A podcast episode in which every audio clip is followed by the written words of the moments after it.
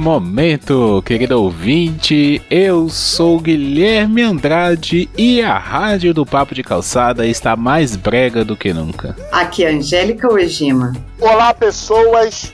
Eu sou Bruno da S e eu não sou cachorro, não. Oi, eu sou a Gabriela. E roubaram a minha frase. E está começando o Papo de Calçada. Swingando, swingando, swingando, swingando.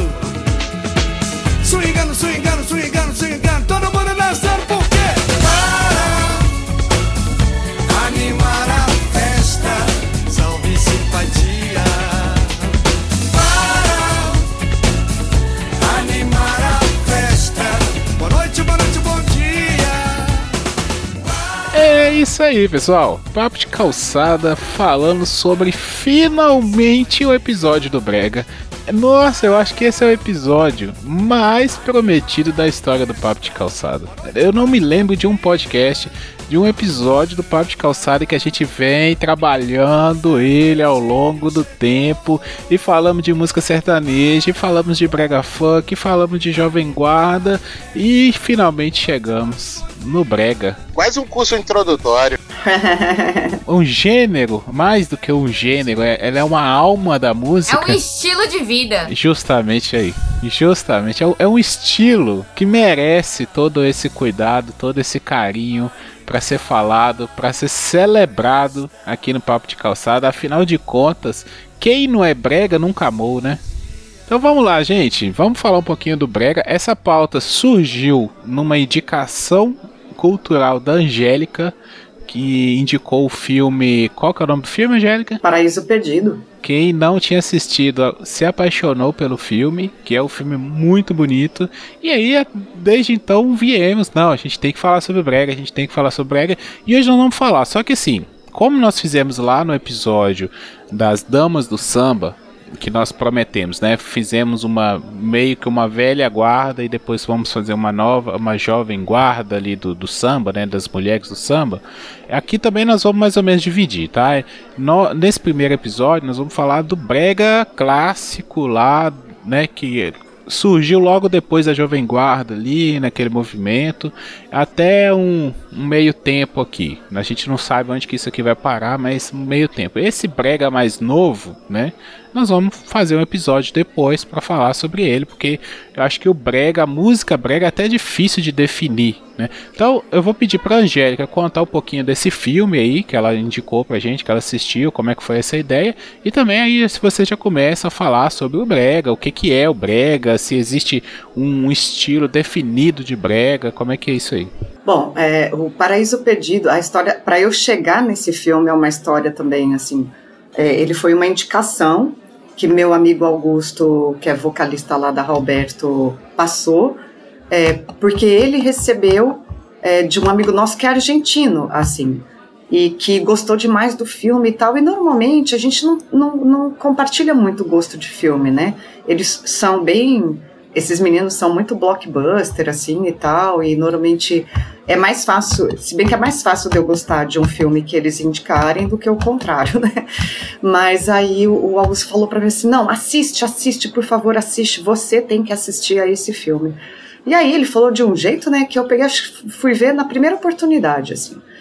E, e o filme, ele é, eu diria assim, que um, um, um dos filmes mais completos é, é, do cinema atual, é, do cinema brasileiro atual, do cinema nacional.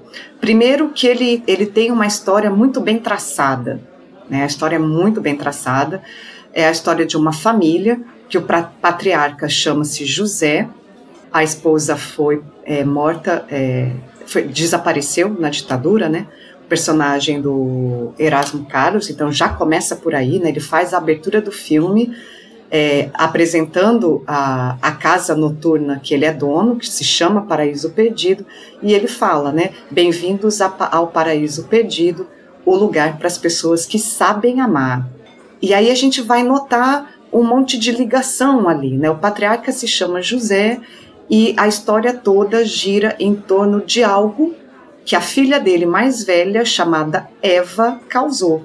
Então aí você fala, peraí, o patriarca José, uma mulher chamada Eva, é, né, o que ela faz, são as ações dela que desfazem, que tem a história, né, na mão, a história do filme. E aí você vai, né? Aí vai ter um Pedro que faz uma negação duas vezes, a terceira ele aceita. Então você vai vendo uns elementos ali muito ricos também, né? Você vê um Ângelo que é apaixonado por uma Nádia, e aí na hora que você vai ver Nádia em árabe tem o mesmo significado de Ângelo, né? É, então você vai vendo um, um, umas, um, umas riquezas simbólicas aí também. Mas a história, independente disso, você pode não, não prestar a menor atenção nos nomes dos personagens, a história é muito boa. Então a história dessa família que trabalha, que tem essa casa noturna e todos eles cantam. E ainda tem um amigo de fora, que é o personagem do seu Jorge, que é cantor ali também e atua. Fantástica a atuação do seu Jorge, cara. É, para variar, né? Se o Jorge só faz coisa aqui. e aí a história toda é, é, é, bem isso, a abertura do, do personagem de Erasmo Carlos de estudo é bem-vindo é, ao lugar para as pessoas que realmente sabem amar. Então o, o filme vai girar em torno disso, é claro, né? Muito ditado pelo amor afetivo sexual. Mas é, na hora que você vê como os personagens estão alinhados, é o amor simplesmente. Né, o amor né, em todas as suas expressões, é, com o carro-chefe mesmo, o amor afetivo sexual, a dor da saudade, o sofrer por amor. Esse personagem Ângelo é a própria representação né, de quem passa a vida toda sofrendo por amor, que é o personagem do Júlio Andrade, brilhante. Eu não sabia que o Júlio Andrade podia cantar tão bacana quanto ele canta. Da geração dele, o Juliano Andrade, assim, vamos dizer assim, ó, só para vocês entenderem esse lance de geração. É, pensa em Lázaro Ramos e Wagner Moura. É uma geração de atores. Por mais que o Júlio Andrade faça parte, porque em idade é contemporâneo, mas o Júlio Andrade cresceu depois desses caras. Da geração dele, o, o Júlio Andrade é um dos melhores caras. É, só para você entender, ele é aquele doutor que conduz o é, Sob Pressão da Globo. Né? Então, assim, é um, um, dos melhores atores que a gente tem no país. Já fez o Gonzaguinha, filho do Gonzagão. É um dos melhores atores Não. que a gente tem nesse no Por Toda a Minha Vida do Raul, ele faz o Raul, né? E aí tem, né, tem um, um nome expoente aqui de Pernambuco, que é Ermila Guedes, que é quem faz Eva. É, eu, eu tenho uma admiração e um carinho muito forte pela Ermila e pelo, pelo trabalho que a Ermila faz, então fiquei muito feliz de ver a Emília ter o protagonismo nesse filme. E ela é a única, ela, Marjorie Listiano, é, são vários, que não cantam, né? Então, e, e, é bacana porque a, a, direção musical foi todinha conduzida pelo Zé Cabaleiro. Então, o Zé Cabaleiro tá fazendo, tem feito né, uns trabalhos de bastidores, de produção, de direção muito incríveis, né?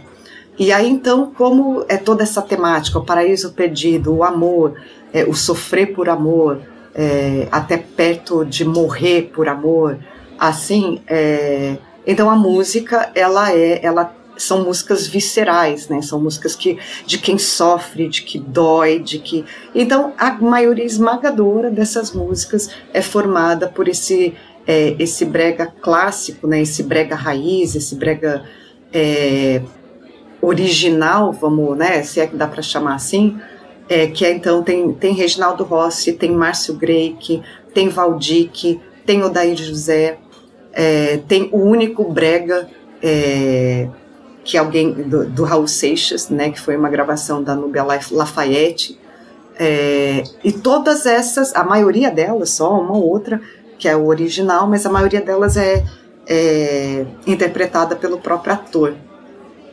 Então é isso, visualmente eu diria que Paraíso, é, Paraíso Perdido é um filme completo, porque a história é bonita, a história é muito boa, muito bem conduzida, visualmente é bonita, a fotografia, o figurino, o figurino do filme é maravilhoso.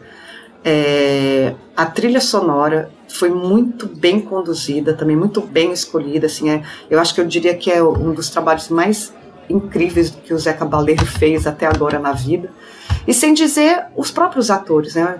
É, é, um, é um, um, grande acalanto ter ali o Erasmo Carlos na atuação, especialmente nesse papel, seu Jorge fazendo o papel do grande amigo, é, a Ermila Guedes fazendo, tendo o protagonismo, Jalu, que é um cantor paraense de música indie, ele faz um, o papel de um, de um travesti, né, que é filho da Eva, é, e que eu vinha conhecer o trabalho do Jalu depois do filme, né, eu não conhecia ele antes, então foi outra grande descoberta.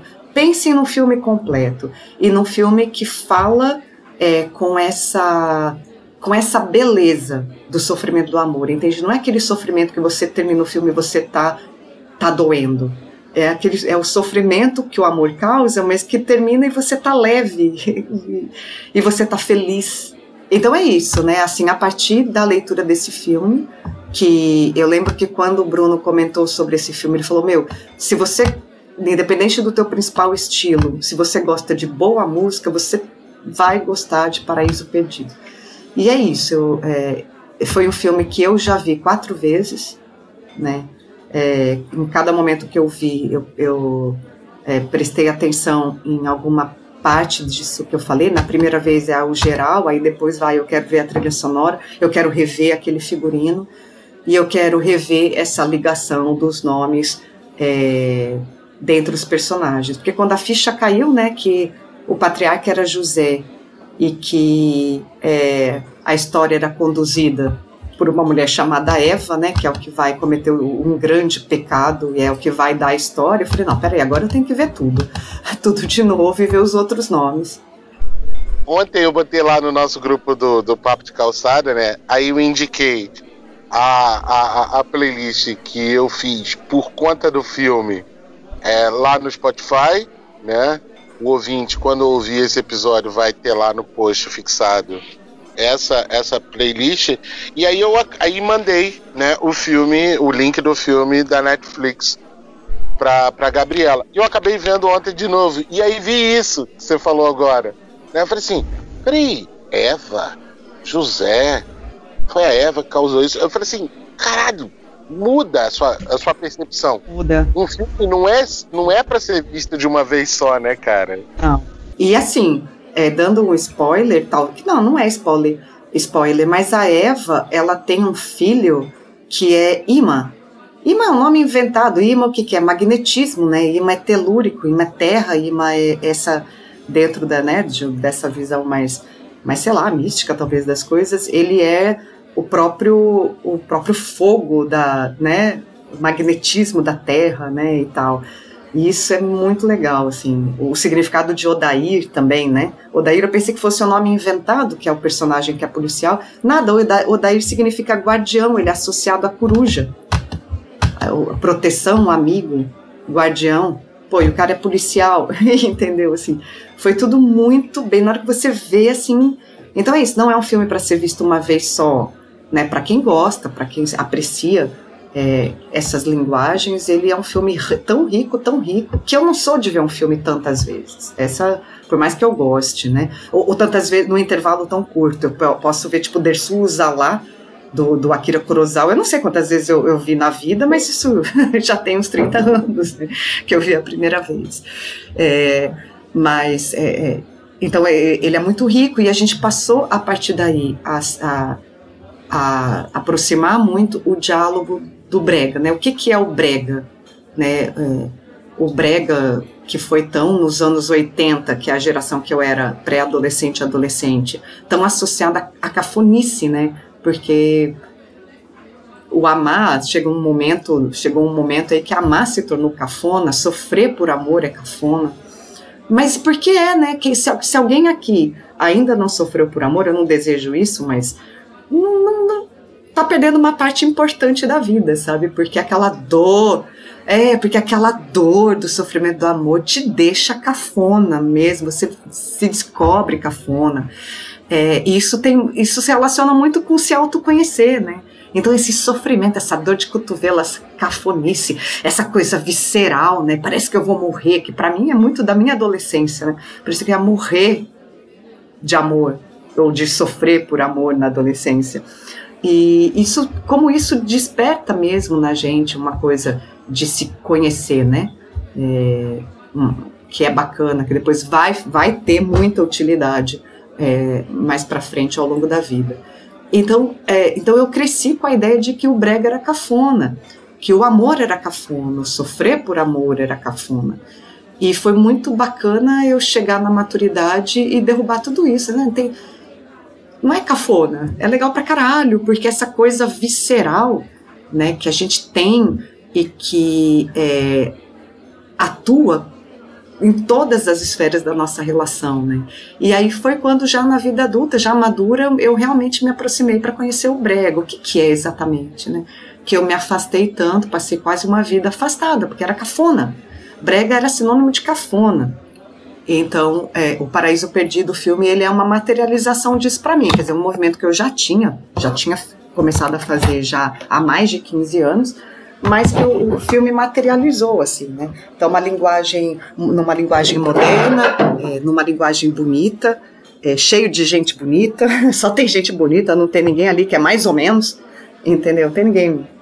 Todo mundo ali é lindo, entendeu? Né? Só tem personagem bonito, cara. Só tem ator bonito, gente bonita.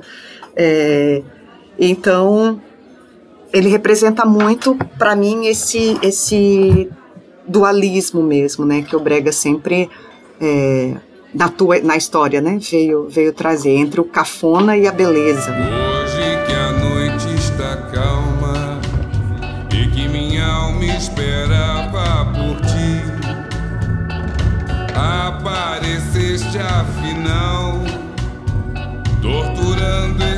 Ser que te adora. comigo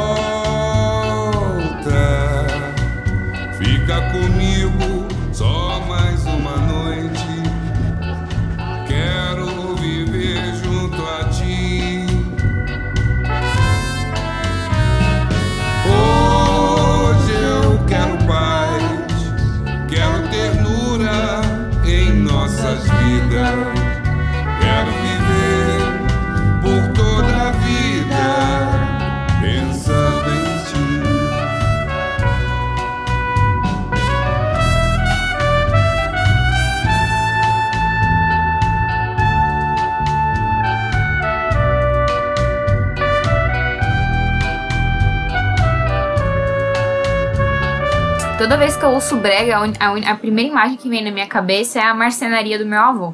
E é uma coisa que se, sempre teve na família. É assim, todo, todos os móveis que tem na, na casa das pessoas, da minha família, alguma coisa foi feita pelo meu avô. Ai, que delícia! E ele foi a primeira pessoa que me ensinou como usar o martelo. Até hoje, se eu sei bater o martelo sem atingir meu dedo, é por causa dele. E aí eu, eu lembro de, desde pequena, eu, eu entrava na marcenaria dele, tava sempre tocando a rádio, a rádio música brega. Sempre. E ele cantava junto, e era aquele cheiro de. aquele cheiro gostoso de madeira, e sempre tocando a música, e aí acaba que, tipo, se eu ouço também, talvez eu não lembre se eu ver assim pelo nome, mas se eu escutar eu reconheço, porque eu vou lembrar dele na mesma hora. Então, o brega ele fez parte da minha infância.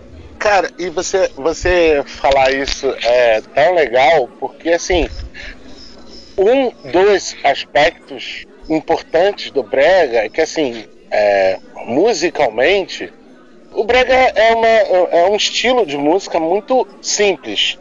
Não tem muita simplicidade, não, mas é, por exemplo, quando você ouve falar assim, ah, o punk rock são três acordes e pananana, e vai. O brega no Brasil é, é, é, praticamente a mesma coisa. Você, na estrutura musical, você monta né, um, um, um, um número de acordes ali. Em geral, três. O Odaí José faz muito isso. É, você monta três acordes, você monta um pré-acorde, uh, e aí vem o refrão, né, que é o, o coro, e depois volta. É uma estrutura de música simples. Por que, que eu estou falando disso? É exatamente porque, como a gente já abordou em outros é, episódios musicais aqui no, no Papo de Calçada, que é. Você pode perceber, ouvinte, eu não sei se isso em algum momento no futuro a gente vai fazer esse episódio. Mas vai ser muito difícil a gente fazer um episódio sobre a música popular brasileira. Entendeu? Sobre MPB. Eu não, eu não, é eu não acho que eu não acho que a gente vai falar de Chico Caetano. O, que, que a gente vai falar que já não foi dito? Certo? É, exatamente. A gente, a gente tem que dar voz exatamente. E porque nós, aqui do Papo de Calçada, nós somos bagaceira, nós somos bagaceira. Aqui nós somos bagaceiros. E a gente gosta é, é desse estilo de música popular. É, um, é o estilo de música que é popular. Lá em 2018 a gente foi abordando os, os temas, né? A gente foi abordando os ritmos, mas agora e aí a gente vai aprofundando para a gente falar daquilo que é popular, daquilo que é do povo, daquilo que, como você falou, e é muito legal que você, eh, Gabriela, que você tenha falado do teu avô marceneiro, sabe? Que é, é uma, não adianta você falar de coisas complexas para pessoas simples. Não porque elas não vão entender. Não é só isso.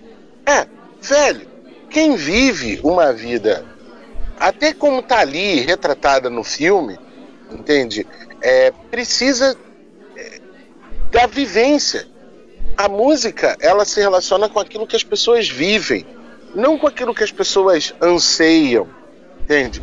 E em geral, todo mundo só fica pensando em trabalho, né? E no amor entre, é, vamos dizer assim, não correspondido ou no amor que as pessoas não conseguem ter naquele romance idealizado. Então, o brega trata muito disso, né? De coisas que é, eu falei do Odaí José, né? É, pare de tomar a pílula, Cara, isso é tão inovador, porque isso é anos 70, é quando a pílula anticoncepcional começou a ser, a ser colocada. Não tem como você, é, vamos dizer assim, rebuscar a linguagem para ficar falando sobre uma realidade vivida, né? Que é as pessoas estavam lidando com um novo dado, que é agora nós temos um método anti, é, anticonceptivo. É isso? Contraceptivo. Né? Então, assim, o Brega fala da realidade das pessoas, da proximidade. A gente falou isso também lá no episódio da Jovem Guarda. A Jovem Guarda é um rock feito para o jovem da classe média urbana. O, o Brega é a música feita para adultos da, dessa nova classe média urbana, essa nova classe média urbana que não tem é, é, é esse mesmo rebuscamento que a, a MPB exige, fica a pergunta teórica. Fica a pergunta retórica, na verdade. É, assim, eu, eu tive muito contato com o Brega da mesma forma que a Gabriela tá falando aí, na casa dos avós. É, meu avô, que já faleceu, pai da minha mãe, ele, minha avó, né, mãe da minha mãe, ela é muito fã, mas muito, muito fã do Amado Batista. Né, assim, minha avó, ela liga o radinho lá na, na, na rádio que vai tocar Amado Batista durante o dia. Sabe? Ela, ela é esse, esse, tipo de, de fã, assim, ela é muito fã mesmo do Amado Batista, todas as músicas. Aí meu avô, quando ainda estava vivo, ele contava que ele falava que meu avô era muito sério, sabe? Aquela pessoa assim, sabe aquele capial mesmo da, da roça, assim, que fala baixo, aquele mineiro matuto, sabe? Ele era desse jeito. Aí ele falava que minha avó quase não saía de casa, minha avó só ia pra igreja. Mas ele falava que se um dia o Amado Batista fosse lá na cidade deles, que ela largava a casa, largava tudo e ia ver o Amado Batista, sabe? De tanto que ela gosta, gosta, é, gosta do, do Amado Batista. Então eu tive muito contato nessa, nessa época, né, com esse tipo de música. E sim, é, um, é uma música, não sei se aqui na minha região é tão comum da gente escutar o brega, esse brega, ou porque também é um tipo de brega diferente. Porque igual eu converso com a Mariana, a Mariana me mostrou umas coisas de brega que um dia a gente vai ter que gravar aqui o brega do brega, sabe? Existe um, existe um, uma camada um submundo um submundo, uma camada abaixo, que lá no Nordeste é, é assim. É, é, música de botequim de beira de rodoviária. E é excelente, sabe? Tem seu valor. Então, é, não sei se aqui, né, né, no Minas Gerais, é, é, mais esse estilo Amado Batista, Reginaldo Rossi tocou muito, e o pessoal gostava muito. Então eu cresci escutando isso também, né? Cara, Amado Batista para mim é, é o maior assim que eu ouvi sabe? Eu não tive muito contato com o Reginaldo Rossi na infância, adolescente não. Adolescência eram mais as mais famosas, né? O, o Garçom e tal. Mas Amado Batista, a música da secretária, nossa senhora, secretária que trabalha o dia inteiro comigo. Nossa senhora, eu ia pra escola no carro do meu pai ouvindo isso, sabe? Tocava na rádio. Eu já, não sei se eu já comentei em algum episódio aqui, mas aqui na cidade tem uma rádio FM que de manhã ela tem o a, tipo um globo rural da, sabe da região aqui então dá as notícias do, do homem do campo e aí vai tocar música sertaneja, esse brega, né? E aí então, sempre que a gente ia de carro com meu pai, ele botava nessa rádio e ia escutando esse tipo de música. Então me remete muito, mais muito, mais muito à infância.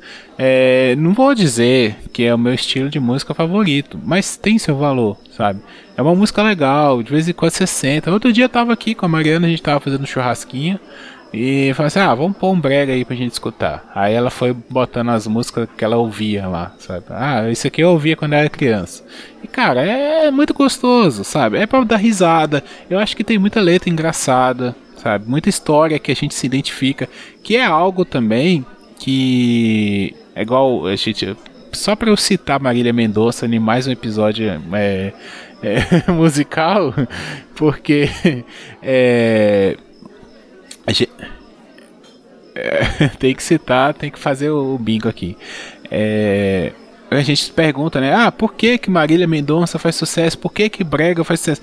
Eu acho que porque a gente se identifica com as histórias. Não tem como, sabe? Você não se identificar com a história. Quem que, tipo assim, sentou num bar, não sentou num bar um dia e falou, garçom, é, tô aqui porque, né, tá bebendo todas, é, ou você já cansou de ir lá daquele bar reclamar, tem sempre um botequinho que você vai com os amigos, você vai reclamar com o amigo, não precisa reclamar com o garçom, reclama com o amigo, fala, poxa, cara, aquela mulher, eu gostava tanto dela, ou sei lá, o cara pisou na bola, traiu a mulher, a mulher largou ele, deu o pé na bunda, então assim, é, é, a gente se identifica com esse tipo de música e ou você vai chorar ouvindo isso, se identificando, ou também você vai dar risada para lembrar daquelas histórias, né? Tem, tem esse lado também, esse lado legal de você zoar, de você botar uma música pro amigo que tá passando por, por um vexame desse, sabe? Aí você fosse, assim, pô, põe essa música aí pro fulano lá, não sei o que. Então tem sempre essa, essas brincadeiras também. Eu acho que eu citei isso no episódio do final do ano passado, que eu coloquei uma. Ah, não, eu, eu expliquei a, a música da Maiara e Maraísa, Garçom troca o DVD, que essa modalidade 10%. faz. Isso aí, Gabriel, 10%. E eu acho que eu, eu, eu falei exatamente isso que o Guilherme falou, que assim, velho, isso é uma, uma música que as pessoas se relacionam. Não é a mesma coisa que você cantar. É, você para para pensar, mas não é a mesma coisa que você cantar assim, amor daquela vez como se fosse a última, que é Chico Buarque em construção. É um clássico, é uma letra muito bem escrita, tem um arranjo musical, etc, etc. Só que o cara, o peão da construção civil, ele não para para pensar nessa música sendo feita para ele. Um peão que está trabalhando na construção de um edifício que morre estatelado e atrapalha o tráfego. Entendeu? É, o, o, Brega é, é feito de músicas e é feito para pessoas que se relacionam com aquelas histórias que estão cantadas nas músicas. E esse é um valor que a nossa música popular é, é, perde em muitos aspectos, entendeu? Na minha opinião, por exemplo, e aí é, com algum, é, com, com ressalvas, ressalvas não, algum, aí sim eu estou criticando o funk, é o seguinte, muitas das vezes, os, por que, que as pessoas criticam tanto o funk? Porque o, o, funk só fala da sexualidade envolvida no relacionamento das pessoas. E não, a nossa vida não é só sexualidade. Ela é uma parte da nossa vida. Então por isso que as pessoas criticam tanto. É, eu ia dizer em relação assim a essa é, o quanto o, o, o tema do brega atinge globalmente as pessoas é que Evidências é uma música é, de autoria do José Augusto e a, a, primeira pessoa que gravou foi Leonardo Sullivan, que é irmão de Michael Sullivan, inclusive recifense, né? Ele é pai de uma ele é pai do baterista da Alberto, Leonardo, então, portanto, Michael é tio. É, portanto, Michael é tio né, do, do, do Márcio do, da Alberto. Mas o sucesso veio com Chitãozinho Chororó, né? Então, é, e nessa loucura de... Então, assim, quem quiser conhecer, procura no YouTube Evidências com Leonardo Sullivan. Então, a, e aí Evidências é, passa a se tornar a, no, a música né, brasileira mais tocada. É a música mais tocada, é Evidências. É, acho que isso tem um significado muito forte. Quando digo que deixei de te amar é porque eu te amo. Quando digo que não quero mais você é porque eu te quero. Cara, essa letra dessa música, ela é belíssima. É maravilhosa. Eu não sabia dessa origem, eu só conhecia pelo Chitãozinho Chororó mesmo. Deixei de te amar é porque eu te amo. Quando eu digo que não quero mais você, é porque eu te quero. Eu tenho medo de te dar meu coração e confessar que eu estou em tuas mãos. Mas não posso imaginar o que vai ser de mim se eu te perder um dia. Eu me afasto, eu me defendo de você, mas depois me entrego. Faço tipo, falo coisas que eu não sou, mas depois eu nego. Mas a verdade é que eu sou louco por você. E tenho medo de pensar em te perder. Eu preciso aceitar que não dá mais para separar as nossas vidas. E nessa loucura de dizer que não te quero, vou negando as aparências, disfarçando as evidências. Mas para que viver fingindo se eu não posso enganar meu coração? Eu sei que eu te amo. Chega de mentiras, de negar o meu desejo. Eu te quero mais que tudo. Eu preciso do teu beijo. Eu te entrego minha vida para você fazer o que quiser de mim. Só quero ouvir você dizer que sim. Diz que é verdade tem saudade que um dia você vai voltar pra mim. Diz que é verdade que tem saudade que um dia você vai voltar pra mim.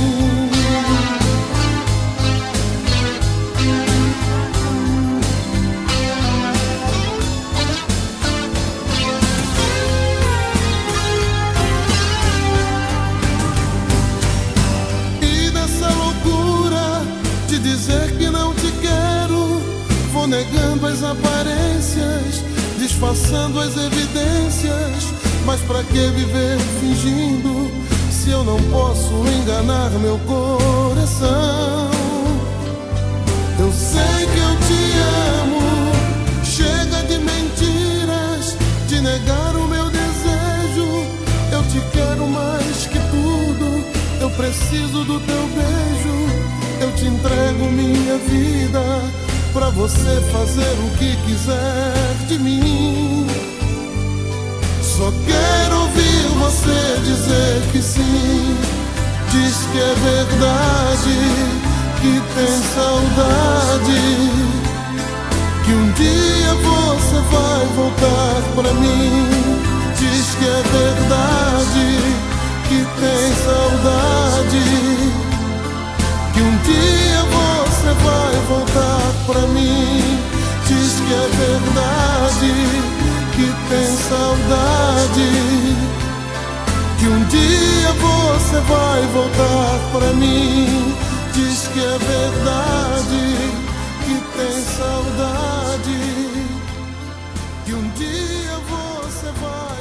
Porque a história é interessante porque quando o, Zé Augu- o José Augusto mostrou essa música pro então agente, produtor dele, alguma coisa nossa, que lixo dessa música, não vai não. Essa música é uma bosta. Não, não vou gravar, você não vai gravar isso. E aí eu acho que chegou. Agora eu não sei, eu não lembro de detalhes como vai chegar essa música no Leonardo Sullivan. Mas ele falou: não, peraí, eu quero gravar isso. E disse que então o José Augusto, em algum momento, não sei se direto ou indiretamente para o Leonardo Sullivan, você tem certeza? Eu tenho. E foi ao ouvir a versão do Leonardo Sullivan que Chitãozinho e Chororó pegaram para gravar. E aí ela estourou. Quer dizer, eu brinco assim, esse agente produtor, ou sei lá eu o que, do José Augusto, perdeu o emprego, né? É, Deve justamente. ter perdido o emprego. Mas tem uma coisa que o- ficou assim notório na, no, no discurso do Reginaldo Rossi, que eu me lembro desse dia tá vendo o, o, o Domingão do Faustão e ele falar que o brega é, assim as pessoas têm essa discriminação com o brega, mas o brega ele tá em todos os ritmos, todos os gêneros musicais. Né? É, por exemplo, ele até citou lá uma música do Frank Sinatra, né? Que se for traduzida, a letra é um brega. É, outro dia eu tava assistindo aqui, reassistindo o filme Armagedon, porque a Mariana nunca tinha visto Armagedon. Eu Falei, não, pera aí. Pô, Ben Affleck, Bruce Willis, Liv Tyler, tem que ver esse filme. Esse filme é, é, é um clássico e, e a propósito, é um filme muito bem feito até hoje, assim, sabe? Envelheceu bem. É, aí o tema é, é I don't wanna. é, Como é que é? I don't wanna close my eyes. É do- do- a música do Aerosmith, né? É. Que, que é, um, é um brega, entendeu? É, é, eu não quero fechar meus olhos, eu não quero te perder, eu não quero te perder mais nada, sabe? Aquela aquele declaração de amor. E aí o jovem, né? O jovem, eu já fui esse jovem que tinha preconceito com música popular, que gostava de falar que ouvia rock, ouvia isso pensando naquela garota que gostava, que não sei o que e tal. E é um brega, mano. É brega, entendeu? Porque o amor é brega. Falar de amor é, é falar de brega, sabe? Então tem, tem N, N músicas aí que a gente pode citar que, que são grandes bregas e que se um, um cantor popular brasileiro aí, um Pablo, né? Vamos falar de um, um ícone atual do, do brega, um Pablo, for cantar, traduzir a letra e cantar, todo mundo vai achar que é brega, sabe? Então acho que tá muito por aí. Esse lance do, do Evidências é isso. Me lembrou a, música do Zezé de Camargo e Luciano também, que é que foi o primeiro sucesso deles, e eu esqueço sempre o nome da música. É o amor, né? É o amor. Pô, é linda aquela música. A letra dela é linda. E é um brega também, né? Uma declaração de amor.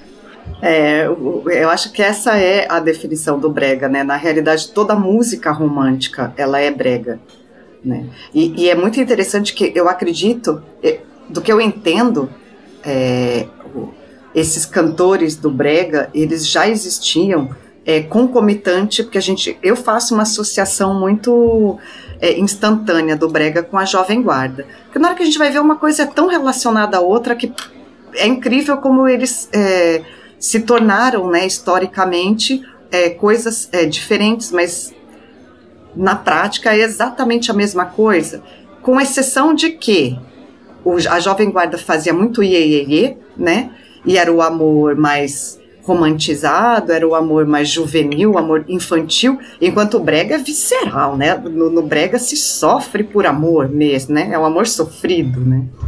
A Jovem Guarda, é como você falou bem, tem uma coisa juvenil ali e esse esse juvenil da coisa tem a ver muito com, vamos dizer assim, beleza. beleza física, porque os caras que faziam Jovem Guarda eram os caras que iam para televisão, né, se apresentar, então eles tinham um certo padrãozinho estético, etc, etc. Quando você pega, já falamos aqui, Reginaldo Rossi, quando você pega Lindomar Castilho, apesar de todos os problemas com a lei que Lindomar Castilho tenha, é, Odaí José, que é aquele é, pau de virar tripa, Amado Batista. Quando você pega esses caras, eles não são, entre aspas, esteticamente apresentáveis na televisão, que, que tem um padrãozinho estético, né? Então também uhum. tem muito disso. Os caras estavam cantando músicas ali que eles não tinham o arranjo musical da Jovem Guarda. E também não tinham o, o, o padrão estético. Mas o resto tava, cabia dentro da Jovem Guarda também. E assim, muitos deles. Então, então era um movimento. Então, assim, a música brega já existia porque eu sofri por amor anterior, né, à, à Jovem Guarda. Mas a gente vê a força que vai ganhar. Por exemplo, é, é, que assim, gente, eu, eu tô na cidade de Reginaldo Rossi, né? E eu preciso dizer para vocês que a força para entender a força que Reginaldo Rossi tem aqui é só vindo para cá, entendeu? Tem que vir para cá para entender qual é a força, qual é o poder que Reginaldo Rossi tem aqui. Entendeu? E junto com isso, então, é, essa, esse pessoal todo, ele é completamente, não digo louvado ou venerado, mas eles são respeitados de uma maneira que, então, eles não, não é que eles sejam venerados ou louvados, mas eles são respeitados de uma maneira que tem que, tem que vir aqui para entender. Então, é, isso é interessante como Pernambuco, pelo menos, talvez outros estados do Nordeste, porque a gente tem Valdir Soriano é, cearense, né? É que é outro nome de expressão, assim. Márcio Grey, que eu não me lembro, mas Márcio Grey, que se eu não me engano, é nordestino também. Acho que também cearense. Eu tenho, vou, vou dar uma procurada aqui para não falar besteira. Mas, é, então você vê como isso se estabelece é, com uma outra força no Nordeste, entendeu? Para cá, as pessoas até, não, ele é mineiro, Márcio que é mineiro, Belo Horizontino. E aí, é, como aqui se estabelece como algo, é, se estabelece de um jeito completamente diferente do que eu conheci como sulista, entendeu? Aqui a cafonice é legal, entendeu? E sempre foi, não é agora, porque, ah, não, né, com, com o tempo as coisas. Não, sempre foi. O ser cafona para cá é legal, entendeu? Isso é muito interessante, isso é muito bacana, essa diferença regional que a gente vê é, nesse país continental, né? Então, é, eu acho que também tem muito isso, assim, eu, eu vim para a terra do Reginaldo, né? Eu vim para a terra onde ser cafona é legal, onde o brega reina, e acho que isso ajudou muito na, na construção da ideia e da vivência que eu tenho é, em relação ao brega. Eu acho que eu não teria tido nenhuma fração é, do contato, do conhecimento com, com essa essência se eu não tivesse vindo para cá, não. Lá no sul é que não ia dar. Eu te dei meu amor por um dia e depois, sem querer, te perdi.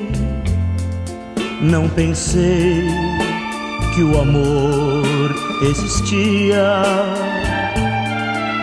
que também choraria por ti. Mas tudo passa, tudo passará.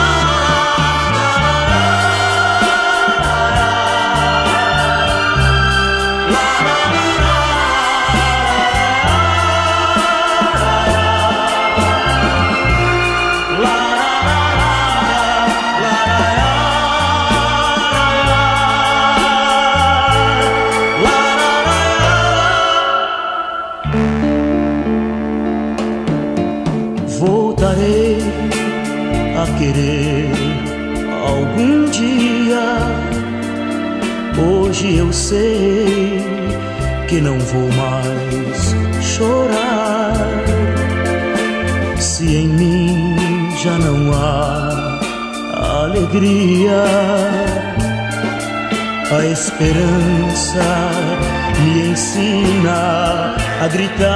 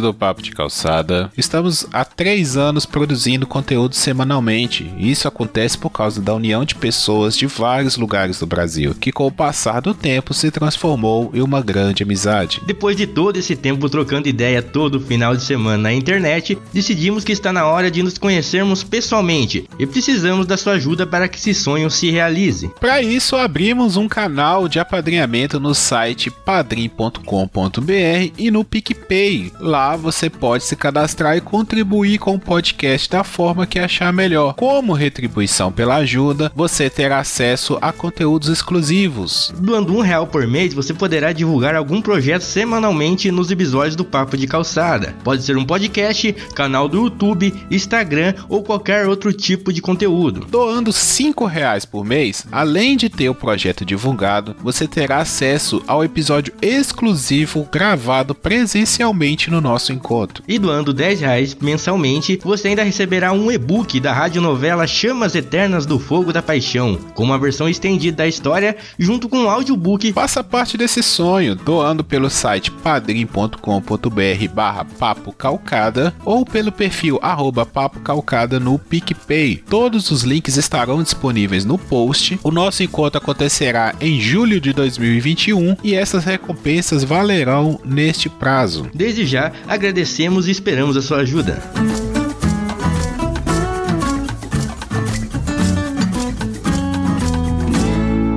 Um cara que a gente tem que citar aqui é o Falcão, né? Ah, lindo, é maravilhoso. Anos 90 aí, porque falando anos 90 que é né, de quando eu nasci e tal.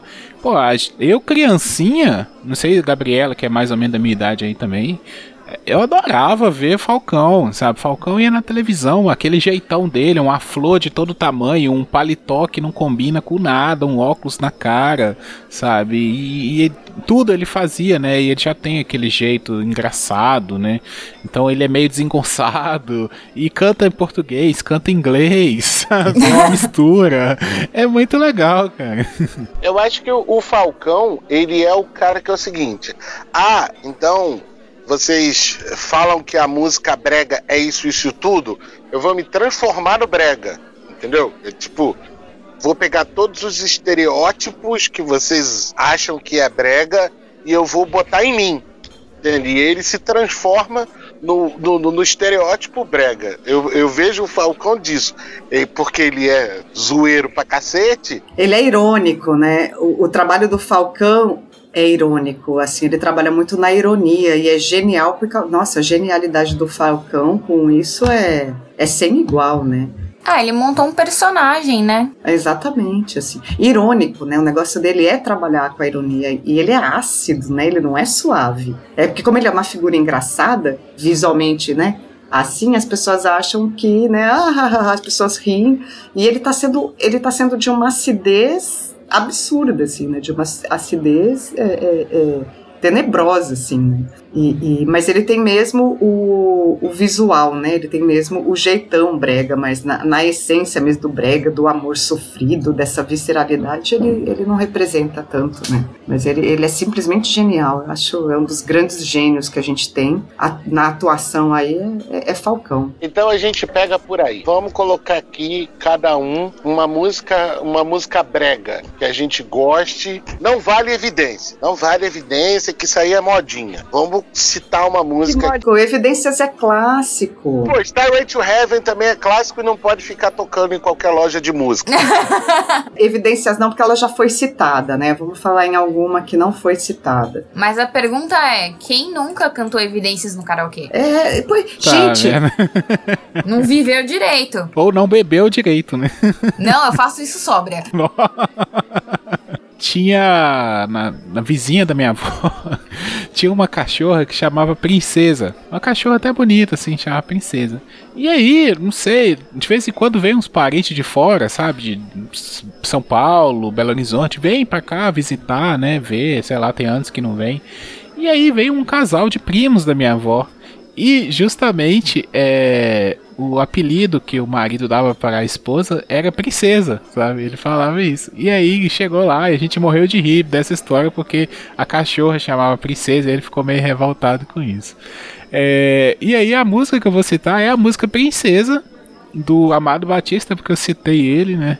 Então vou, vou mais uma música dele aqui, que eu acho essa, essa música muito bonita, sabe? Assim, é uma música é, romantiquinha, assim. O Amado Batista ele tem esse jeito, né? De, de música de, de, de, bom mocinho, né? Não sei se ele é um bom moço, na verdade, mas ele, as músicas dele são sempre assim, né? Eu quero citar uma aqui que é uma.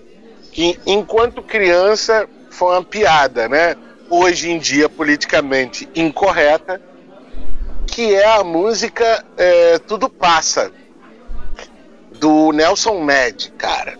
Que é o seguinte: eu nem sei se o Nelson Ned pode ser considerado brega, mas dentro do escopo que a gente está colocando aqui, eu acho que Nelson Ned é brega pra caramba.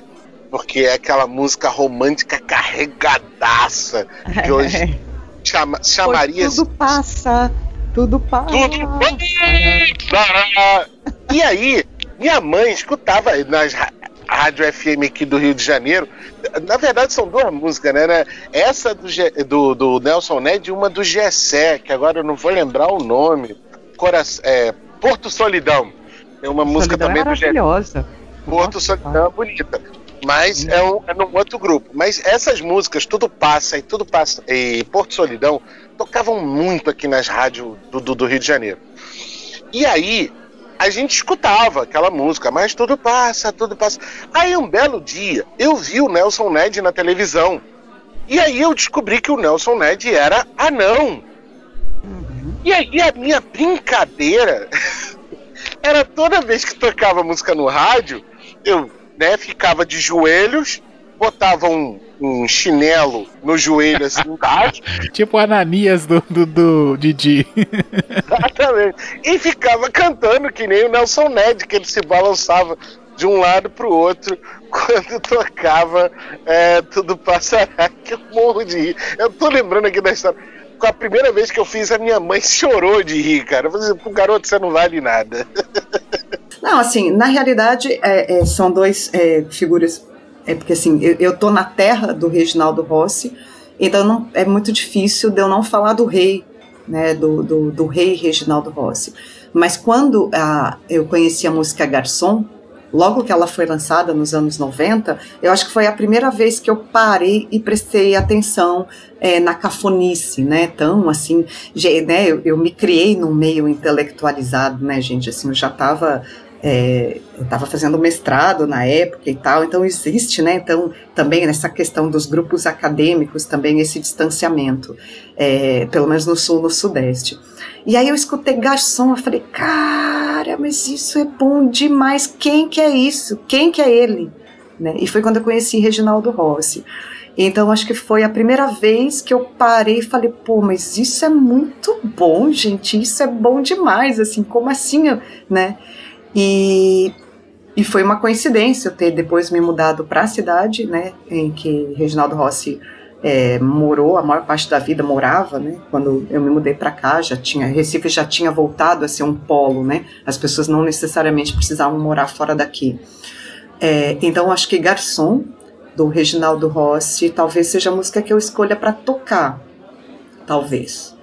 É, por ter aberto muito isso para mim nos anos 90, né? De eu falar, meu, peraí, isso aqui tá bom demais. Né?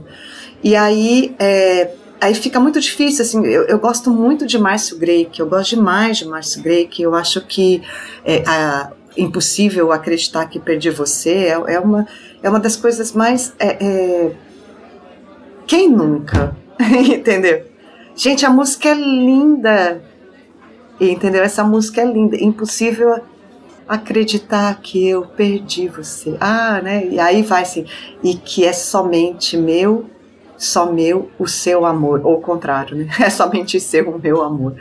É, e Zé Augusto também eu acho muito poderoso. Zé Augusto eu acho muito poderoso. Acho que aquela assim, de que vale ter tudo na vida, de que vale a beleza da flor, tch, tch, tch, né? Essa, então assim, é, é, essas belezas da a gente que já sofreu por amor, né? Não precisa estar tá sofrendo mais para se identificar e falar, porra, isso é muito legal, né?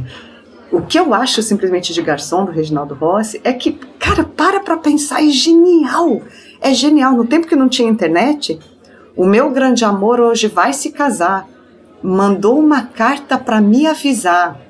Entende? Assim, realiza, gente, realiza realiza a situação, se ela não é genial, né? A mulher vai casar e fala assim, ó, é, a mulher vai casar e sabe-se lá, né? Assim, talvez o cara ficasse no pé, ou talvez o cara tivesse causado uma grande dor para ela, então ela se vingou. Assim, você me fez comer cocô, entendeu? De tão mal que eu fiquei com o que você me fez. Agora aqui, ó, toma, eu vou casar. Então você fica livre para interpretar por que, que ela fez isso. É genial. Garçom é de uma genialidade que fala sério, né? E, e então talvez a música para tocar, mas eu ainda destaco essa do, do, do Márcio Grey, que eu acho ela é muito bonita, uma música bonita mesmo, assim. E, e Zé Augusto, de que vale ter tudo na vida, eu acho eu acho muito boa também. Né? Eu falei que eu não ia conseguir escolher uma só, falar de uma só né? Mas tudo bem, já que é para escolher uma, eu fico com a música do Rei, que para mim Garçom é clássico. Garçom é clássico. Onde toca Reginaldo Rossi, Garçom é uma das que mais toca. Eu ia falar Garçom, porque era a música que eu mais escutava meu avô ouvindo. E também porque foi uma das primeiras que eu parei para prestar atenção na letra, a história do sabe, é, saiba que meu grande amor hoje vai se casar. Tipo, eu, nunca, eu nunca tinha parado pra prestar atenção na letra. Eu achei a letra dela maravilhosa. Ela é genial. É que, tipo, se eu tenho a oportunidade de cantar ela no karaokê, eu canto. Se eu tenho a oportunidade de ouvir garçom, eu escuto. garçom, aqui nessa mesa de bar, você já cansou de escutar centenas de casos de amor garçom no bar, todo mundo é igual. Meu caso é mais um, é banal. Mas preste atenção, por favor. Olha o coro, hein? Saiba que o meu grande amor hoje vai se casar. Mandou uma carta pra me avisar deixou em pedaços meu coração. E pra matar a tristeza, só mesa de bar. Quero tomar todas, vou me embriagar. Se eu pegar no sono, me deite no chão. Garçom, eu sei eu tô enchendo o saco, mas todo bebum fica chato, valente e tem toda razão. garçom. Mas eu só quero chorar. Eu vou minha conta pagar. Por isso eu lhe peço atenção. Todo mundo sabe o refrão. Vamos nós!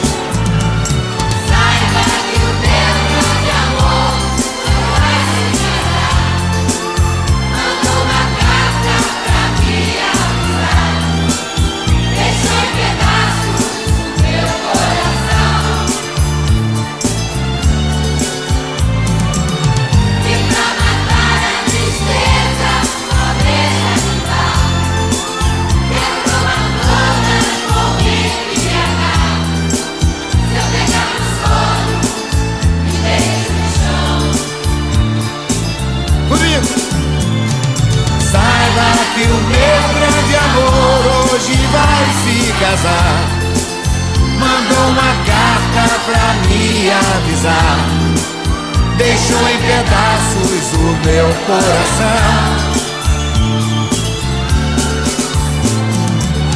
E pra matar a tristeza, mesa de bar.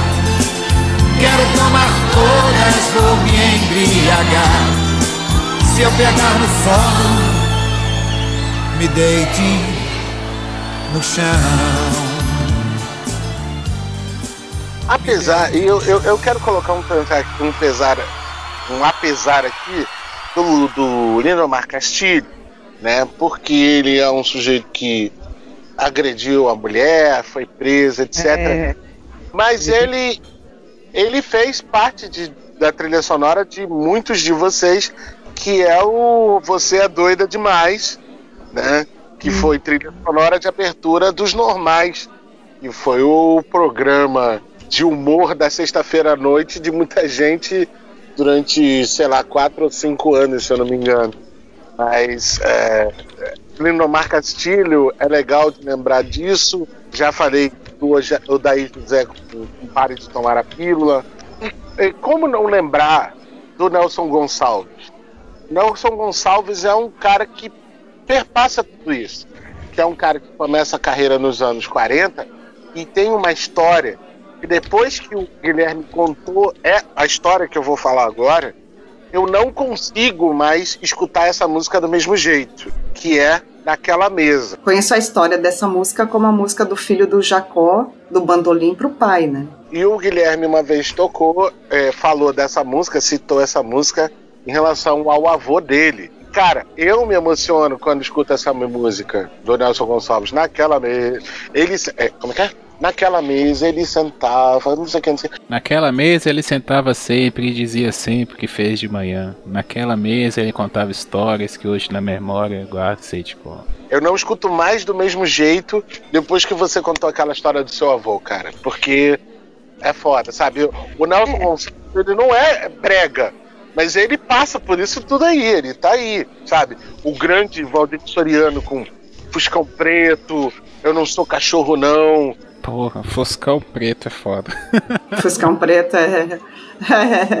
E, e, mas assim, mas o Bruno tocou num assunto que é interessante. As serestas, de maneira geral, também é, é, são, é outra coisa que se confunde bastante, vamos dizer, né? No, que não é o se confunde, não é confusão no sentido ruim, ele se mescla muito também com o brega, né? Então essa, a, vários, eu acho que a Seresta é, é muito irmã ali, muito relação. Se é que alguém já viu qual é a origem dessa música romântica no Brasil, eu acredito que a Seresta faça parte da raiz da música romântica brasileira. Então, a, aqui, aqui Seresta é muito assim, a, a festinha da terceira idade, sabe? Aquele bailinho de fundo de quintal que vai um, um cantor é, lá com um teclado tocar e chama isso de seresta, né? Eu sei que tem aquele, aquela seresta clássica que o, o amante faz para sua amada na beirada, na rua, né? Aqui é, é, é antológico, né, em Olinda, a, seresta, a, a noite da seresta da sexta-feira. É feito na rua, é bem, é bem clássico assim. Aqui no Rio de Janeiro tem uma cidade chamada Conservatória, que é também a chamada cidade das serestas. É roteiro turístico pro pessoal vir, entende? Roteiro de terceira idade. pois é, aqui tem um pouco mais pra esse lado. E justamente o que toca é o brega mesmo, sabe? Essa, essa musiquinha romântica pro pessoal dançar coladinho, né? Agora só, só me deixe citar aqui que quando vocês lembrarem, tava falando da música do garçom, cara, me lembrou. Esse um dia a gente tem que falar sobre os anos 90, a música dos anos 90, porque é a música mais romântica. Acho que a gente nunca teve uma união tão grande na música para falar de coisa romântica. Não sei porquê. Aí vocês podem falar lá. Mas, ó, o, o pagode tava romântico, o sertanejo tava romântico, acho que o rock tava romântico, tava tudo romântico nessa época. Rock tava romântico. O funk tava romântico, tava tudo romântico. E eu lembrei de uma música, cara, vocês vão lembrar dessa música. O grande amor da minha vida, convite de casamento, Gian Giovanni. O tempo passou e eu sofri calado. Não deu para tirar ela do pensamento. Caraca, cara, essa música é demais, é demais, é demais. Eu lembrei, quando vocês falaram negócio de carta, eu lembrei na hora dessa música, né? Que ela tem um plot twist, né? Essa música ela tem uma história. Eu gosto dessas músicas que tem história, assim, que, né, vai, vai começando e você não sabe onde que você vai parar, né? Aí começa o cara contando história com a namorada, com a, a namorada não, com a pessoa amada que cresceram juntos, não sei o que. E aí, quando né, começou a sentir ciúme, no, no refrão ele revela que ele recebeu o convite do casamento, que a mulher vai casar, e aí foi uma decepção. Nossa, genial. A gente morou e cresceu na mesma rua, como se fosse o sol e a lua, dividindo o mesmo céu. Eu a vi desabrochar ser desejada, uma joia cobiçada, o mais lindo dos troféus.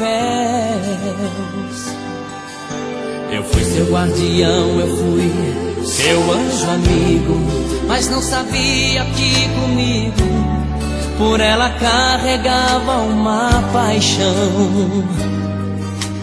Eu a vi se aconchegar em outros braços e saí contando os passos, me sentindo tão sozinho.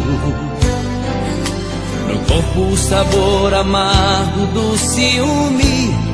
A gente quando não se assume, fica chorando sem carinho.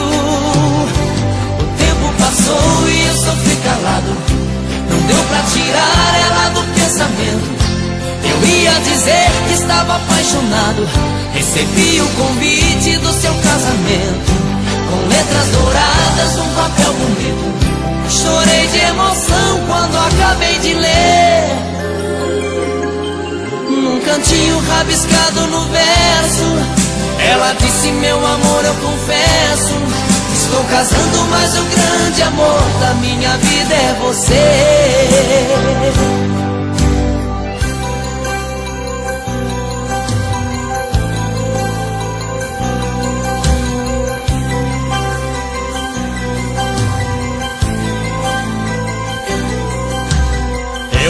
Se aconchegar em outros braços e saí contando os passos, me sentindo tão sozinho. No corpo o sabor amargo do ciúme. A gente quando não se assume, fica chorando sem carinho.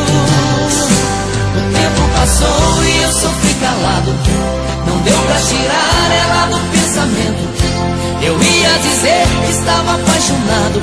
Recebi o convite do seu casamento. Com letras douradas num papel bonito. Chorei de emoção quando acabei de ler. Num cantinho rabiscado no verso. Ela disse: Meu amor, eu confesso. Estou casando, mas o grande amor da minha vida é você. O tempo passou e eu sofri calado. Não deu pra tirar ela do pensamento. Eu ia dizer que estava apaixonado. Recebi o convite do seu casamento. Com letras douradas no papel bonito. Chorei de emoção quando acabei de ler cantinho rabiscado no verso. Ela disse, meu amor, eu confesso. Estou casando, mas o grande amor da minha vida é você. Estou casando, mas o grande amor da minha vida é você.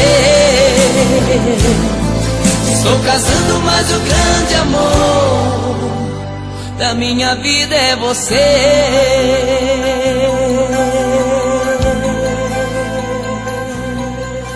Gente quase pode taxar aqui, definir aqui. O que os caras chamam de brega é só música romântica, entendeu? É. É música romântica de rastaquera mesmo. O cara que hoje o nego chama de sofrência, mas sofrência eu acho um termo muito brega. eu acho brega muito melhor do que sofrência. É que eu não acho que seja exatamente a mesma coisa. A, a sofrência fala muito. A sofrência fala muito em traição, em que é, é muito assim o que Marília Mendonça canta. Então, por que, que eu não gosto da Marília Mendonça? Primeiro que eu acho ela chata, absurda, assim. Acho ela muito chata, assim. A voz dela é chata, o jeito dela é chato, tudo nela é chato. Então, assim, eu vejo, por exemplo, por que, que eu não gosto dela, da mesma forma que eu não gosto daquele Pablo, é, também é, é, é tudo muito na base da traição. E peraí, sabe? Em ser amante, entendeu? Em infidelidade, Ei, infiel, eu quero ver você morar no motel. Ai, que coisa chata, que coisa, que. Entendeu? Isso aí já é outra coisa. Isso aí já não é o sofrer por amor. Isso aí é sofrer por ser burro, é outra coisa. Entendeu? É muito diferente. Entendeu? E aí, é, por isso que eu acho que sofrência é outra coisa. Eu não, não, não acredito que o, o, o brega e sofrência é, sejam equivalentes, não. Eu não consigo ver equivalência. O o- a visceralidade do brega é o sofrer porque o amor acabou, porque acaba. Entendeu? Porque é, recebeu uma carta é, do grande amor da, via- da vida que vai casar, porque alguma coisa aconteceu aí no passado que ele não conta. Entendeu? Ou então falar do bailinho, né? Raposa e as Uvas, do Reginaldo Rossi, falar, ah, lembro daquele bailinho, né? Então, eu, eu fi- ficava tentando te roubar um beijo e não sei o que, sabe? Assim, sofrência é outra coisa, gente. Então, assim, eu não consigo colocar tudo no mesmo balaio, não. Olha, é, quanto ao Pablo, eu tendo a discordar. Eu sou muito fã do Pablo. É, e eu acho assim um pouco diferente do que a Marília Mendonça faz. E eu acho que também o Pablo ele vem dessa dessa linhagem, vamos dizer assim, que não é desse brega clássico. É justamente do brega do brega que eu tava comentando no começo, sabe? É, eu não sei se foi pra gravação que eu comentei, que agora já esqueci também.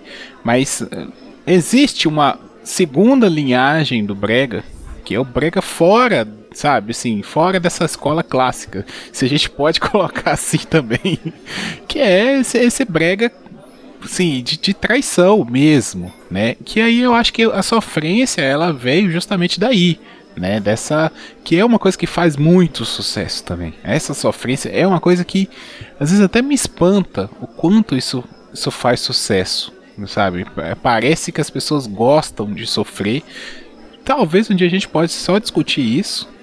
Pode. Olha, depois que eu vim pra cá, é outra coisa, né? Depois que eu vim pra cá, eu descobri um mundo novo mesmo, em vários aspectos. Mas pra cá tem, assim, muito, muita brincadeira do corno, né? Assim, é, é meio que na brincadeira se vangloriar de ser corno, sabe? Assim, tanto que tem o bar do corno, é, que é bem famoso, é, tem o, o bar dos cornos, né? Tem o, o, o clube dos cornos, entendeu? Então, ser corno aqui é uma diversão, entendeu? É, é, é, quando, quando eu fui lá pra Bahia, uma das coisas que eu estranhava era isso, sabe? É, tipo, você fala assim, nossa, aquele corno não fez isso, eu pedi ele pra fazer. Tipo, corno lá é igual, sei lá, outra gíria pra se referir a uma pessoa aqui, sabe?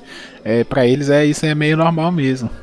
É, porque é motivo de diversão, entendeu? É motivo de diversão. Aí você pensa que o que, que, que não que de repente leva isso na diversão, leva leva o caramba, né? Porque o que tem de, de problemas passionais aqui, de crimes passionais, é, não é brincadeira, não. Aí não é nada de brincadeira, mas o quanto isso é levado na brincadeira aqui, entendeu? Sendo que eu vim de uma região, porque eu sou do Paraná, né? Assim, que é um povo que daí esses assuntos eles nem tocam, né? Esses assuntos são nem tocados, assim, é tudo tem a piada do curitibano, né? O que, que, que o curitibano faz se chegar em casa e, e encontrar a mulher na cama com o outro? O curitibano não faz nada porque ele não conversa com estranhos. Só questões e sugestões, porque opiniões não cabem no seu calendário. São só questões e sugestões, porque opiniões não cabem no seu calendário. Eu não quero alugar muito e, e quero ser rápido porque eu tenho duas indicações que aconteceu comigo nessa semana, né? Duas indicações. Primeiro, um livro.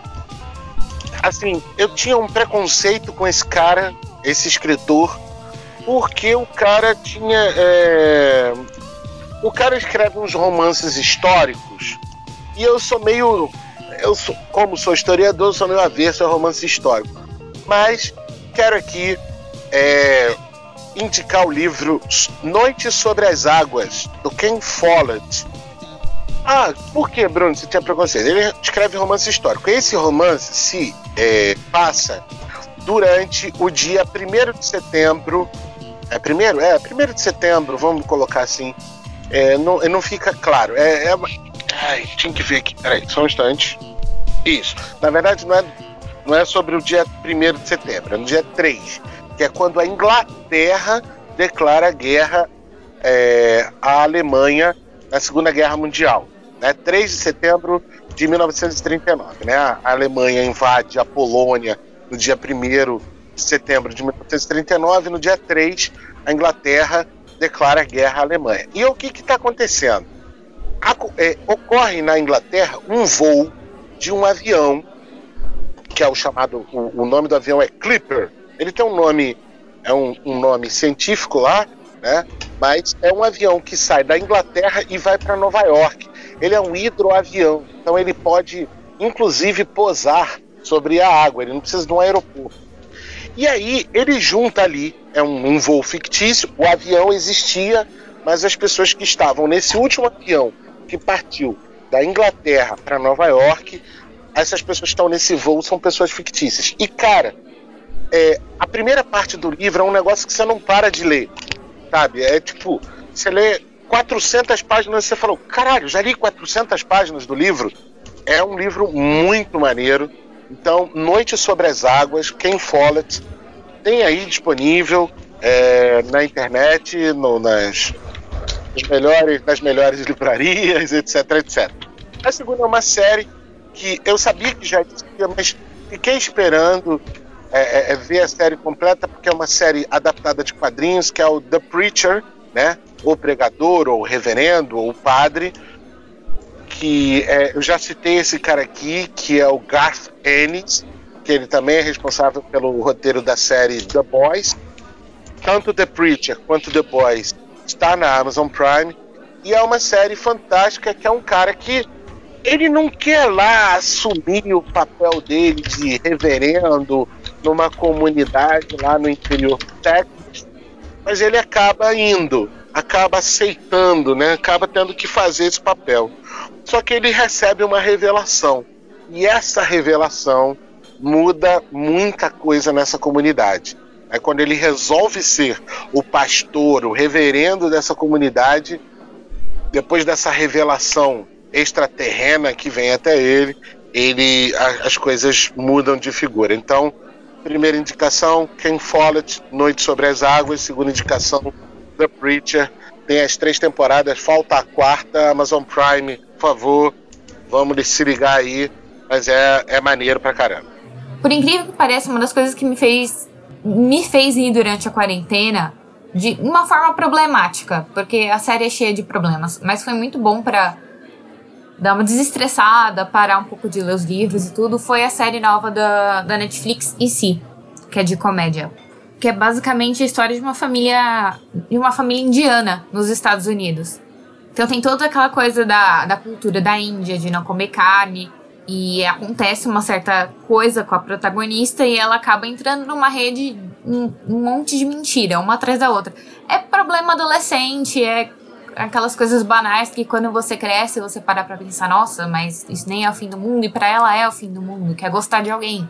Então, no- até por ter esse ponto e por ter toda a pegada por trás da, da história que fica em segundo plano, que é a questão dela com os pais, que também é muito, muito bonito, a questão da, do respeito pela cultura e de como pessoas que moram, que algumas pessoas que são da Índia e estão nos Estados Unidos se sentem mal porque eles são vistos sempre como os estereótipos que a gente tem da Índia e não como uma pessoa é diferente uma da outra. E eles falam um pouco sobre isso, é muito legal.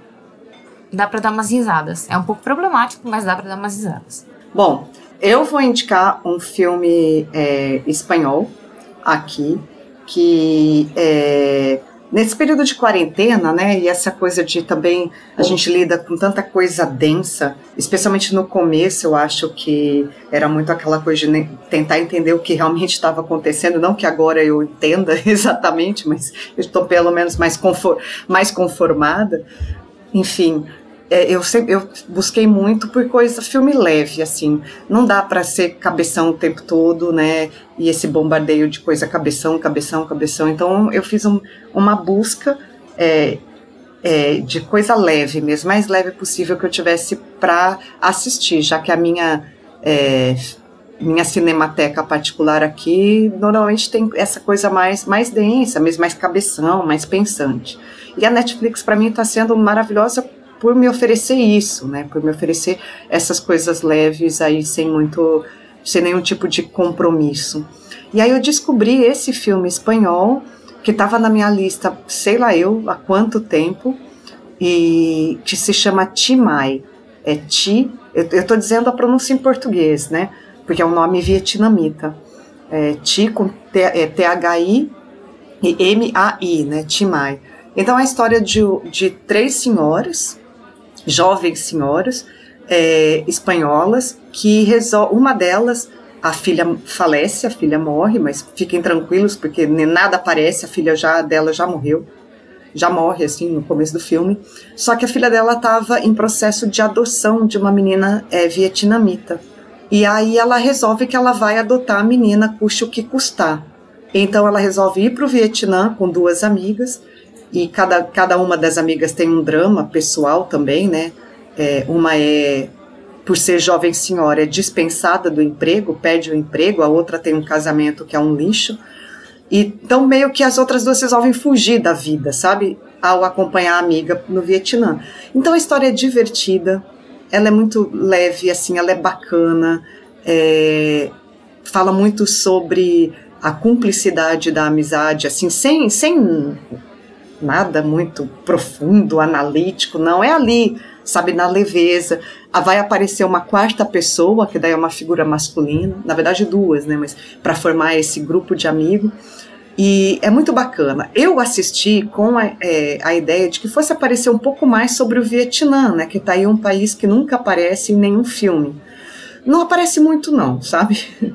Pensei que fosse mostrar alguma coisa e tal, não aparece muito não. Mas tem assim umas brincadeiras bacanas assim antes delas embarcarem é, da Espanha para o Vietnã. É, uma delas fica toda assim para ir, assim, não, mas espera aí, é, o Vietnã não é comunista, sabe? Assim tem aquela coisa, né? Que ele mostra esse ranço, né? E tudo por causa da, da, da guerra que os Estados Unidos se meteu lá no entre os dois Vietnãs e se deu mal pra caramba. Muito bem, obrigado. É, vale muito a pena, então ele não tem esse compromisso, sabe? A fotografia é bem bonitinha também, sem muita pretensão, é, não, não fica mostrando tanta paisagem. É um filme simples, gente, é um filme quase caseiro, sabe? Levinho, gostoso, é, bonitinha, a história é bonitinha, divertido, sem a pretensão de te fazer rir, ele é divertido porque as personagens são divertidas, todas elas.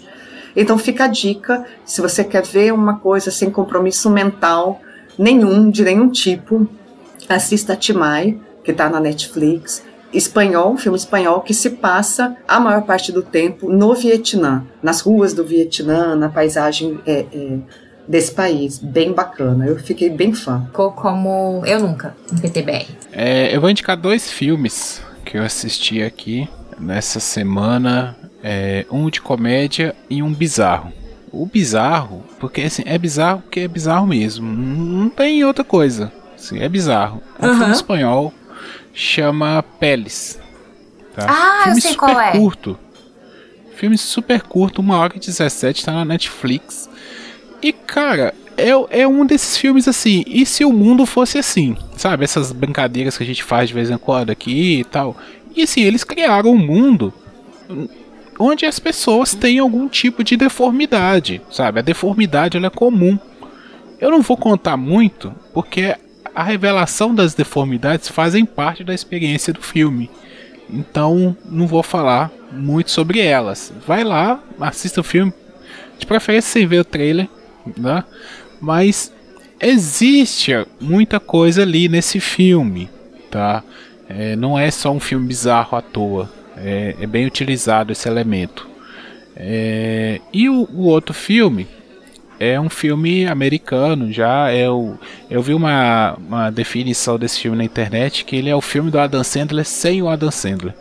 E ontem é, é tava, ontem a gente estava aqui. A Mariana que descobre esses filmes. A maioria que eu indico aqui é a Mariana que descobre. Ela que é a rainha de, de descobrir essas coisas.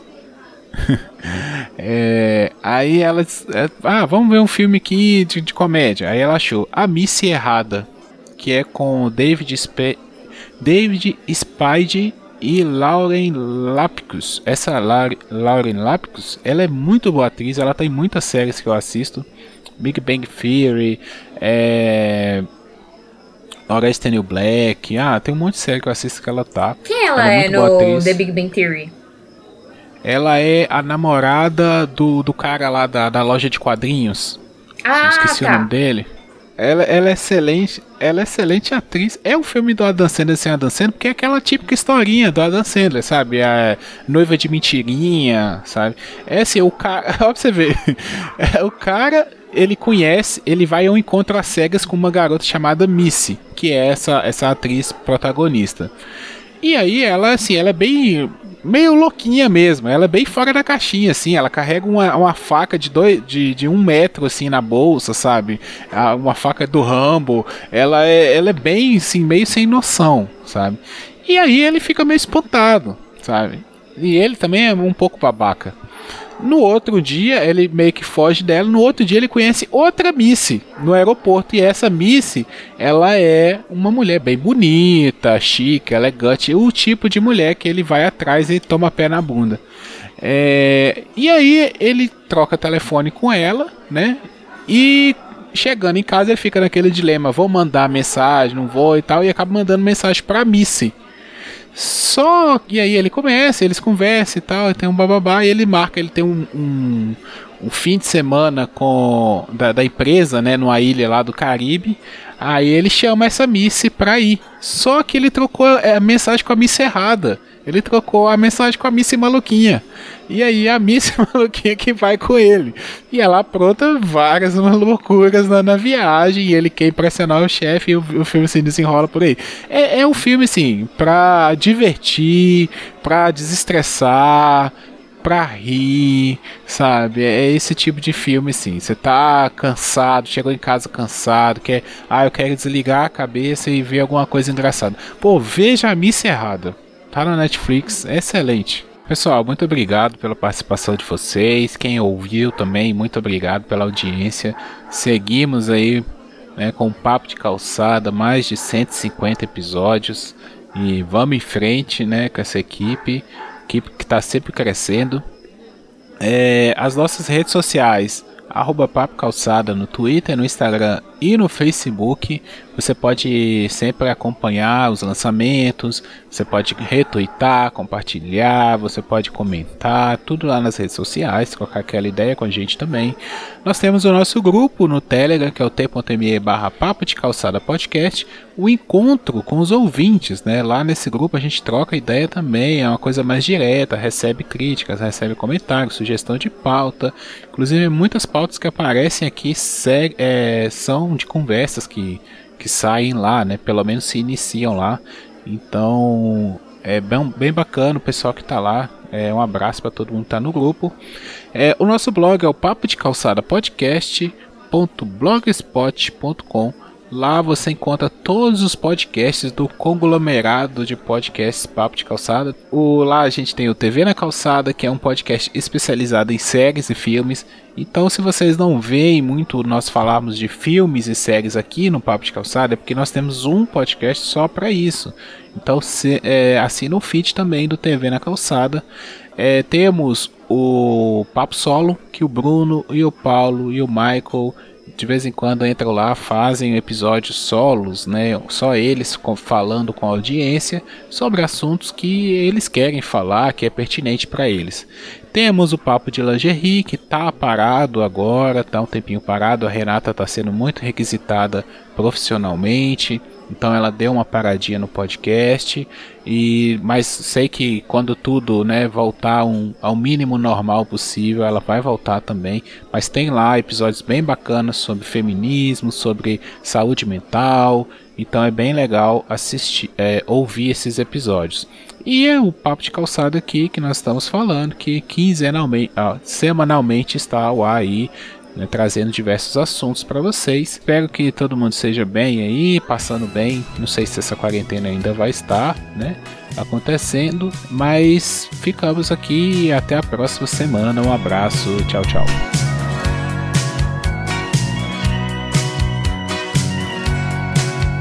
Ao te ver pela primeira vez, eu tremi todo.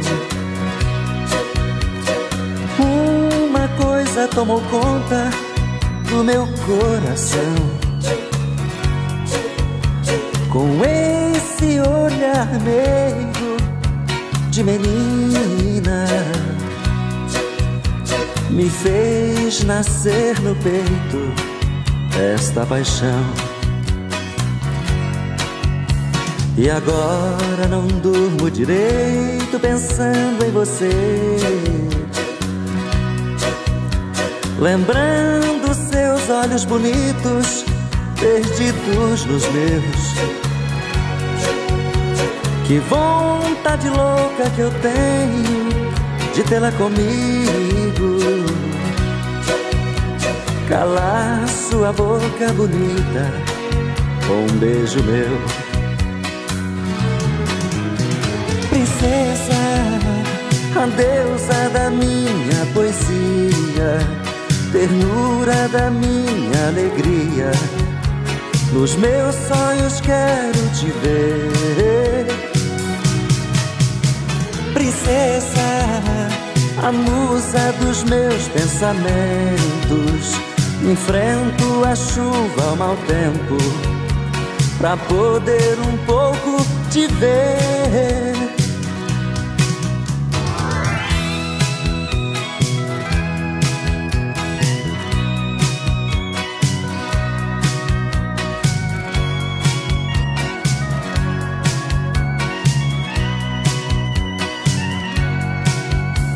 E agora não durmo direito pensando em você.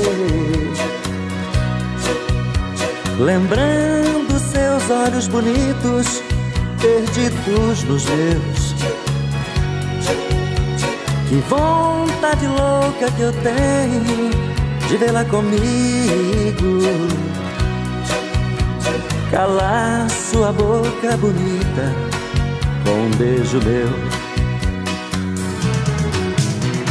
Princesa, a deusa da minha poesia, ternura da minha alegria. Nos meus sonhos quero te ver, princesa, a musa dos meus pensamentos. Enfrento a chuva ao mau tempo, pra poder um pouco te ver princesa, a deusa da minha poesia, ternura da minha alegria. Nos meus sonhos quero te ver, princesa, a musa dos meus pensamentos. Enfrento a chuva ao mau tempo, pra poder eu pratico observar a sociedade quando ela baixa a guarda por descuido, fotografar rapidamente, falando metaforicamente, e depois tentar descrever aquilo que ficou desnudado, aquilo que ela não pode confessar.